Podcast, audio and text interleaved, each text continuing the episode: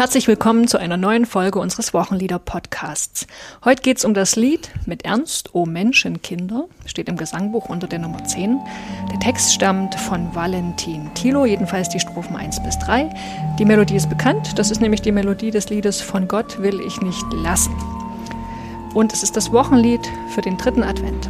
An den Mikrofonen begrüßen euch heute Martina Haag, Arbeitsstelle Kirchenmusik in Sachsen und Katrin Mette, Pfarrerin in Sachsen. Als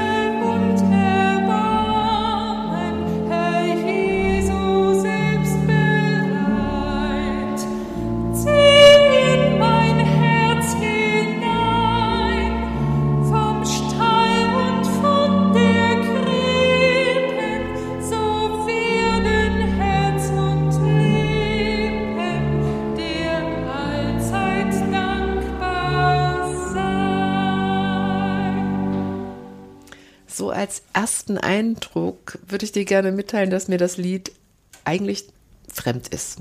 Ah, und das passt auch für mich so gar nicht in die Zeit, wie wir Advent feiern, nämlich in so einer Differenz zwischen Ernsthaftigkeit und Glitzerkram, Weihnachtsmarkt, so einer Vorwegnahme des ganzen weihnachtlichen Trubels.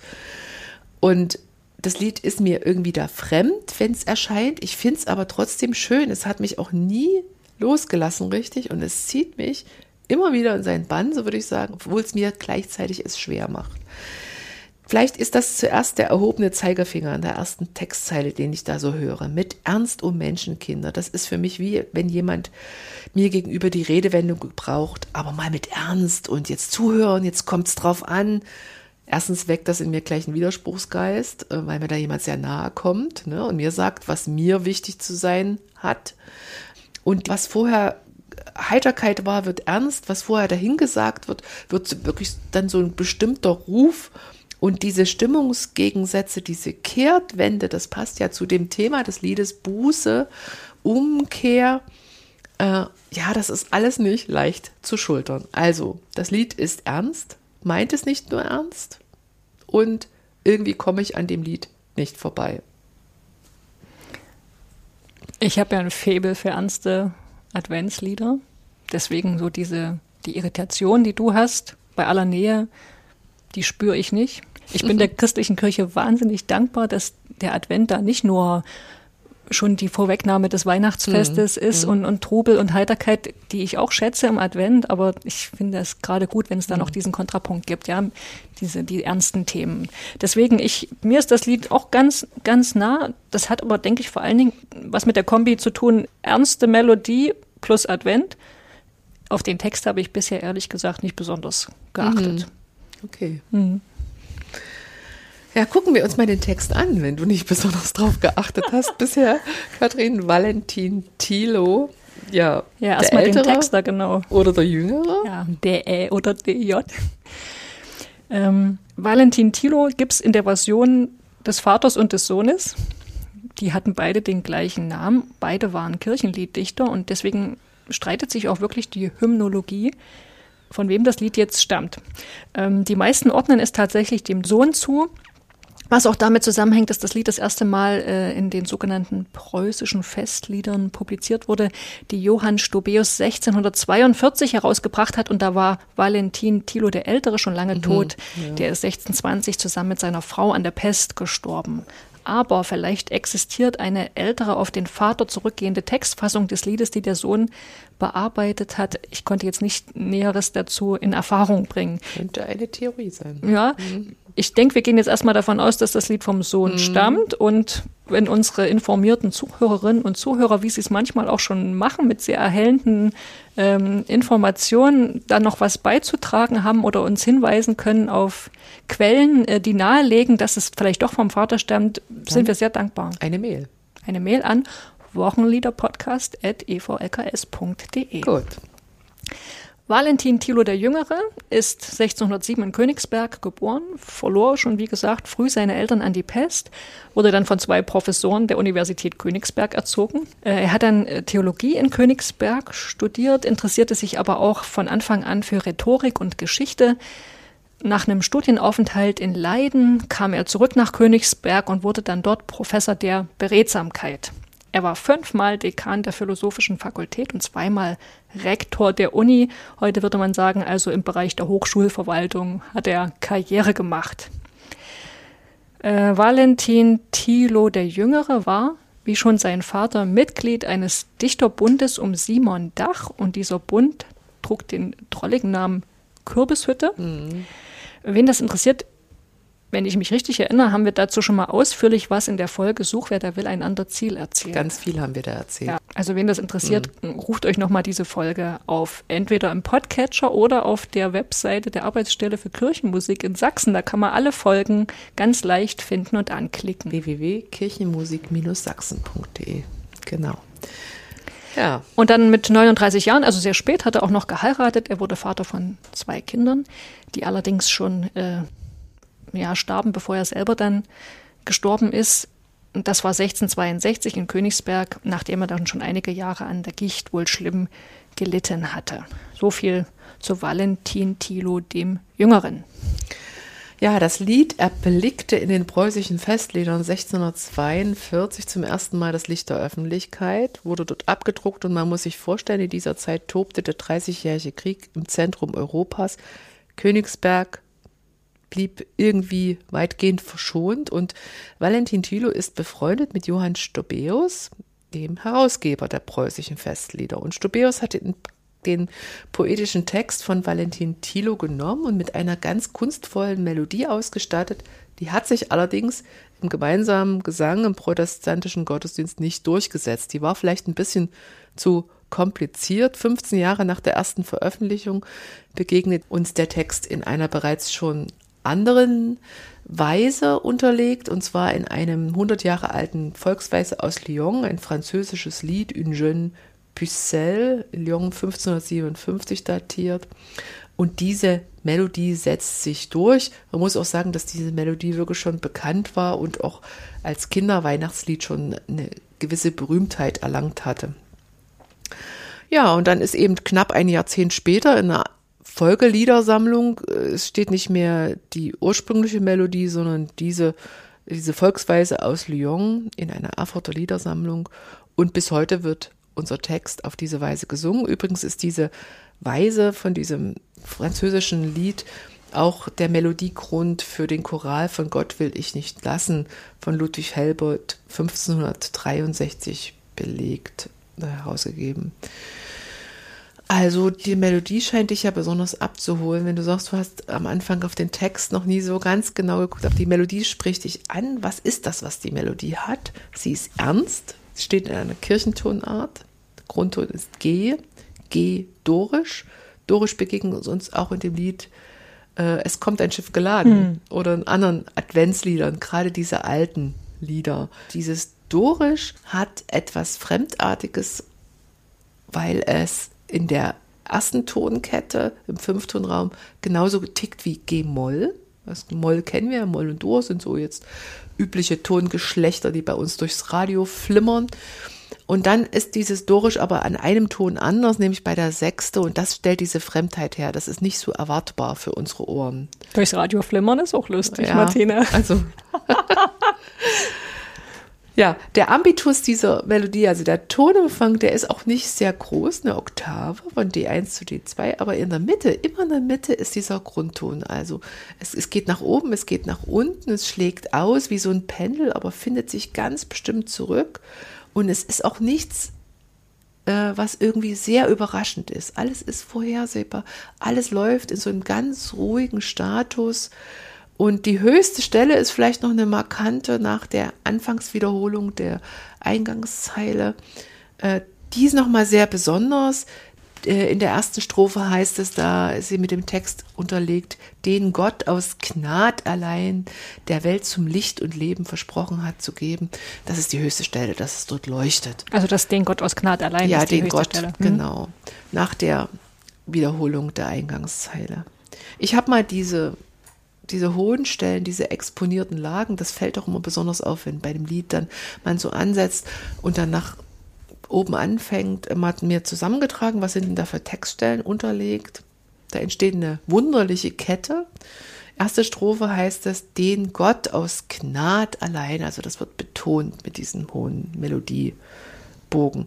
Oder zweite, macht alle Bahnen recht. Dritte Strophe, ein Herz, das richtig ist. Vierte, zieh in mein Herz ein. Ein Herz, das richtig ist, zieh in mein Herz ein.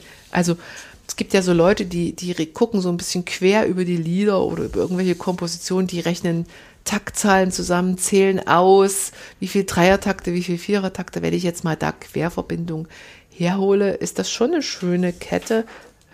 Den Gott aus Gnad allein macht alle Bahnen recht. Ein Herz, das richtig ist, zieh in mein Herz ein.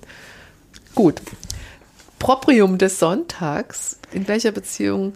Wir haben ja noch gar nicht über den Inhalt des Textes geredet. Das genau, aber das lässt sich gut kombinieren mit dem Blick aufs Proprium. Das Lied ist ja dem dritten Advent zugeordnet und da passt es auch gut hin, äh, denn es verarbeitet biblische Texte und Motive, die an diesem Adventssonntag eine Rolle spielen. Ja, der dritte Advent, das weißt du ja, kreist um Johannes den Täufer interessanterweise. Äh, das Evangelium des Tages ist der Lobgesang äh, von Zacharias nach der wundersamen Geburt seines Sohnes Johannes, wie es im Lukas-Evangelium erzählt ist.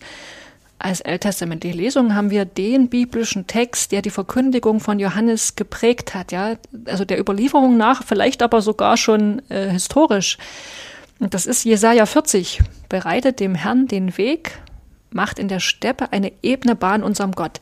Alle Täler sollen erhöht werden und alle Berge und Hügel sollen erniedrigt werden. Und was uneben ist, soll gerade, was hügelig ist, soll eben werden, denn die Herrlichkeit des Herrn soll offenbart werden.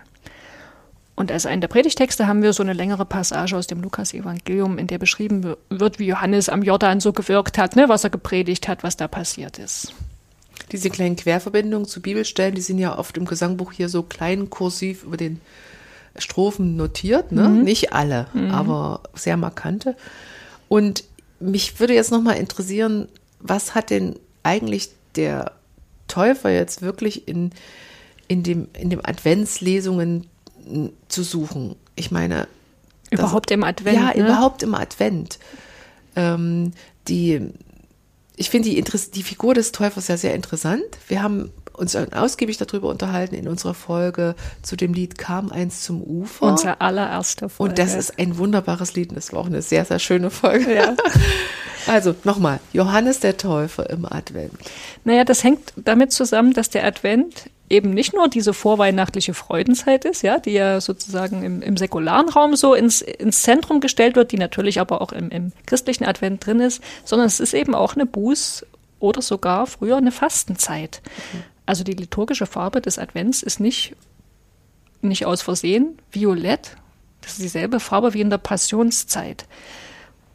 Und da passt der Bußprediger Johannes natürlich gut dazu. Ne? Also wenn man diesen mhm. Bußcharakter des Advents mhm. in den Vordergrund stellt, die Zeit der Umkehr, der Besinnung, mhm. also da passt, passt Johannes gut rein. Und das andere ist, Johannes hat ja nicht nur zur Umkehr aufgerufen, sondern eben auch eine messianische Gestalt angekündigt, einen Stärkeren, der nach ihm kommen wird. Nach christlichem Verständnis ist das Jesus Christus. Das mhm. heißt, in dieser Ankündigung eines, eines Heilands, der kommt, passt Johannes auch zur Adventszeit, ja, in der mhm. wir uns vorbereiten auf das Kommen des Heilands. Ja, und jetzt nochmal zu unserem Lied. Da ist der Bezug zu Johannes dem Täufer vor allen Dingen in Strophe 2 deutlich zu erkennen. Martina, ich bitte dich, dass du die mal vorliest. Bereitet doch fein tüchtig den Weg dem großen Gast. Macht seine Steige richtig, lasst alles, was er hasst.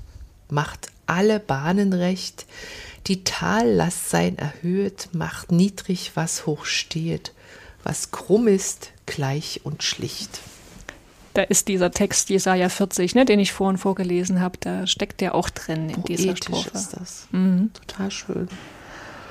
Ja, und mhm. aber sogar schon Strophe 1 teilt das Anliegen des Täufers, der Täufer, der die Menschen zur Umkehr aufgerufen mhm. hat, und das tut Valentin Tilo ja hier auch. Ne? Der Aufruf zur Umkehr steckt in der Wendung drin mit Ernst, um Menschenkinder, das Herz in euch bestellt. Kann man sich mhm. ja fragen, was soll das mit dem bestellt? Das ist eine Formulierung, die wir heute da nicht mehr benutzen würden, aber was? da ist diese, diese Umkehr gemeint, ändert euer Herz. Aber im, im Gegensatz zum Täufer, der diese Umkehr hier angemahnt hat, weil er gesagt hat, Gott ist Zorngericht, steht unmittelbar bevor, ne, setzt Thilo den Akzent anders. Das, worauf sich die Menschenkinder einstellen sollen, ist nicht das Zorngericht, sondern das Kommen des Heilands, also der Licht und Leben bringt. Damit du nur aber nicht denkst, dass Thilo den Gerichtsgedanken gleich ganz äh, ad acta gelegt hat, lese ich dir mal den Anfang der vierten Strophe vor, die Thilo ursprünglich für das Lied geschrieben hat. Ne? Die steht heute nicht mehr im Gesangbuch, aber er hat eine, ursprünglich eine vierte Strophe gehabt und die geht so. Das war Johannes Stimme, das war Johannes Lehr. Gott strafet den mit Grimme, der ihm nicht gibt Gehör. Mhm.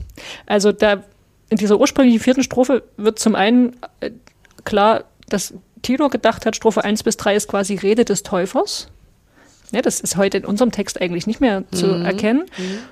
Und mit diesem bedrohlichen Gott strafe den mit Grimme, also da wird das Lied, das wird gleich ganz schön schroff, ne? So. Mhm. Also das ist interessant, weil diese vierte Strophe, die steht ja nicht mehr im EG, das haben wir schon gesagt, die ist ja abhanden gekommen und zwar bei einem Nachdruck schon des Hannoverschen Gesangbuchs 1657 war die nicht mehr drin. Und dieses ist übrigens ein Schicksal, was viele Lieder teilen, die wir im Gesangbuch haben und worüber wir auch schon geredet haben, dass Strophen äh, ausgesondert werden, dass äh, umgestellt wird.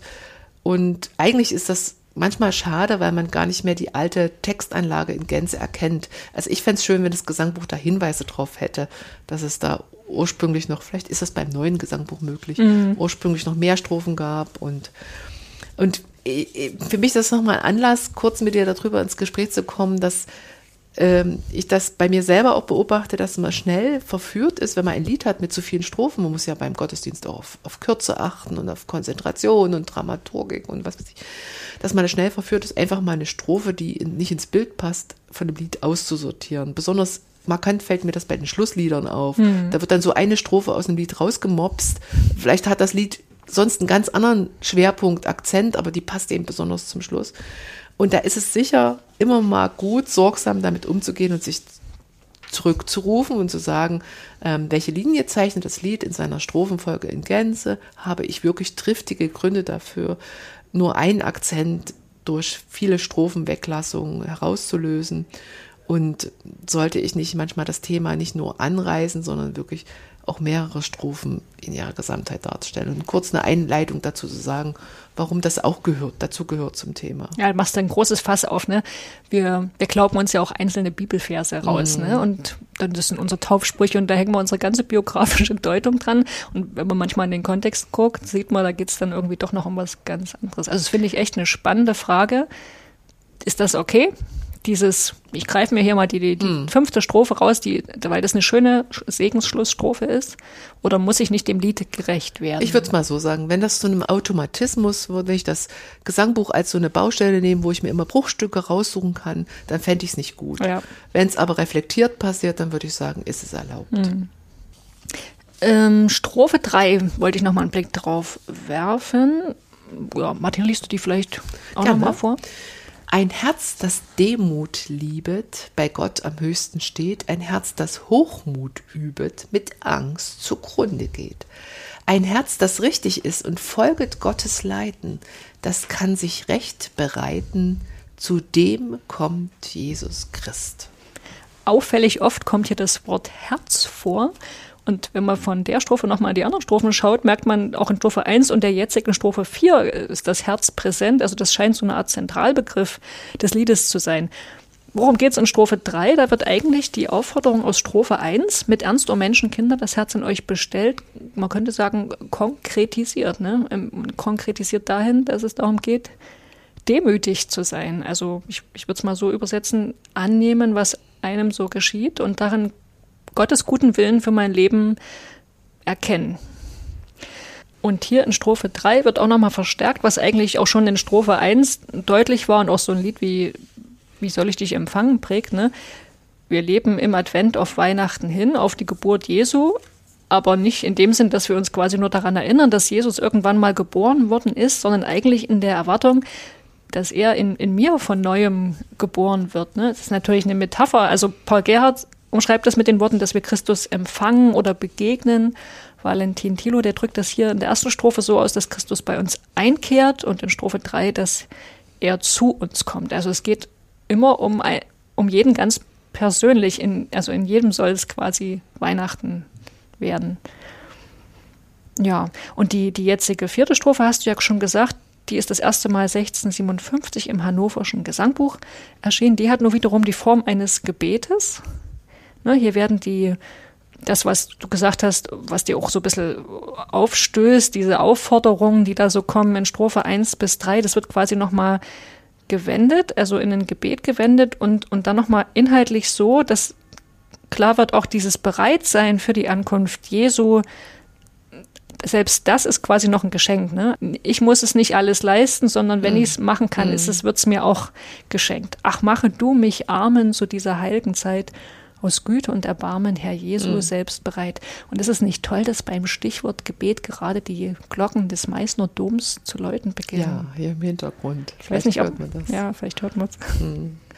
Ja, die Anwendung, vielleicht ein paar Ideen zu Gestalt, Gestaltung im Gottesdienst und so weiter. Also erstmal wollte ich noch sagen, dass der Choral findet sich in mehreren Gesangbüchern wieder, zum Beispiel in Feiern und Loben, dem Gesangbuch der evangelischen Freikirchen und freien evangelischen Gemeinden, im mennonitischen Gesangbuch. Im Gotteslob hatte es im alten Gotteslob die Nummer 113 und gab es dort in einer dreistrophigen Version, allerdings ein bisschen anders als bei uns jetzt im Gesangbuch, nämlich aus der ersten, einer überarbeiteten zweiten und der vierten Strophe, die bei uns jetzt im Gesangbuch fehlt.